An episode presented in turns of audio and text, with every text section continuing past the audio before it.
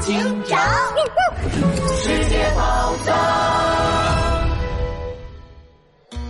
泰姬陵的眼泪一。哎呦呦，拉布拉多警长，科技警长说的目击证人到底在哪里啊？泰姬陵旁，杜宾警员好奇的东张西望。突然，灌木丛里传来了声音：“啊哈！”是一只橙黄色的小猴和一条绿色的小蛇从灌木丛里窜了出来。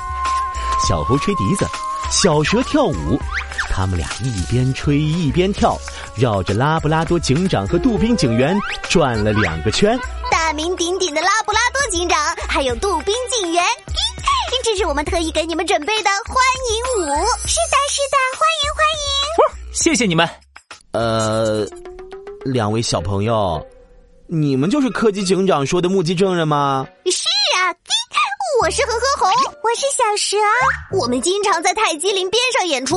我吹笛子，我跳舞。呃，可就在昨天晚上，哼，我们看见有人来偷泰姬陵的宝石。对的，太过分了。我们看见那个小偷是只个子矮矮的青蛙，嗯，长得像一个黄绿色大果冻。什么？这个长相怎么和蛙太郎一样？哎呦呦！难道是蛙太郎干的？可蛙太郎已经被我们抓住了。嗯，不管是不是蛙太郎，我们都得先找出他。这个小偷偷了这么多宝石，肯定要想办法把宝石卖出去。有了，哼哼猴、小蛇，得请你们帮帮忙。拉布拉多警长小声把自己的计划告诉了恒河猴和小蛇。这个办法太棒了！对的，对的，拉布拉多警长真是太聪明了。为了修好泰姬陵，大量收购宝石喽！红宝石、蓝宝石、黄宝石，十万买一颗宝石，我们不差钱。对的，对的，我们不差钱呀！恒河猴和小蛇引来了一大堆路人和游客的目光，他们边走边喊，一路走进了一条小巷。这时候。一只蓝孔雀突然冲了出来，拦住了他们。请问是你们要买宝石吗，哥哥鸡？哎，没错没错，什么宝石我们都要。对的对的，十万一颗哟！啊天哪，我要发大财了！哎哎，我这里有有很多宝石。蓝孔雀拿出了一个沉甸甸的包袱。包袱里面居然全都是亮晶晶的宝石，你们看，红宝石、蓝宝石，你们要的我全有。就在蓝孔雀打开包袱的那一刻，早就埋伏在小巷里的杜宾警员就像一支箭一样冲了出来，抓住你了！一把给蓝孔雀戴上手铐，拉布拉多警长也走了出来。你们是谁？凭什么抓我？我们是警察。你这包裹里全是泰姬陵偷来的宝石，我们当然要抓你。估计你们怎么知？不对，你们凭什么说这是泰姬陵的宝石？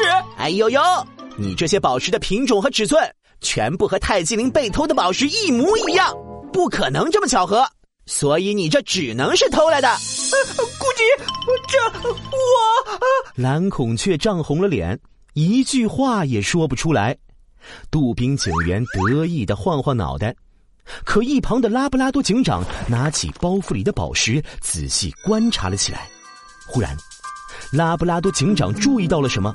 他乌黑的圆眼睛射出锐利的光。不对，这些宝石全部都是假货！什么？假的？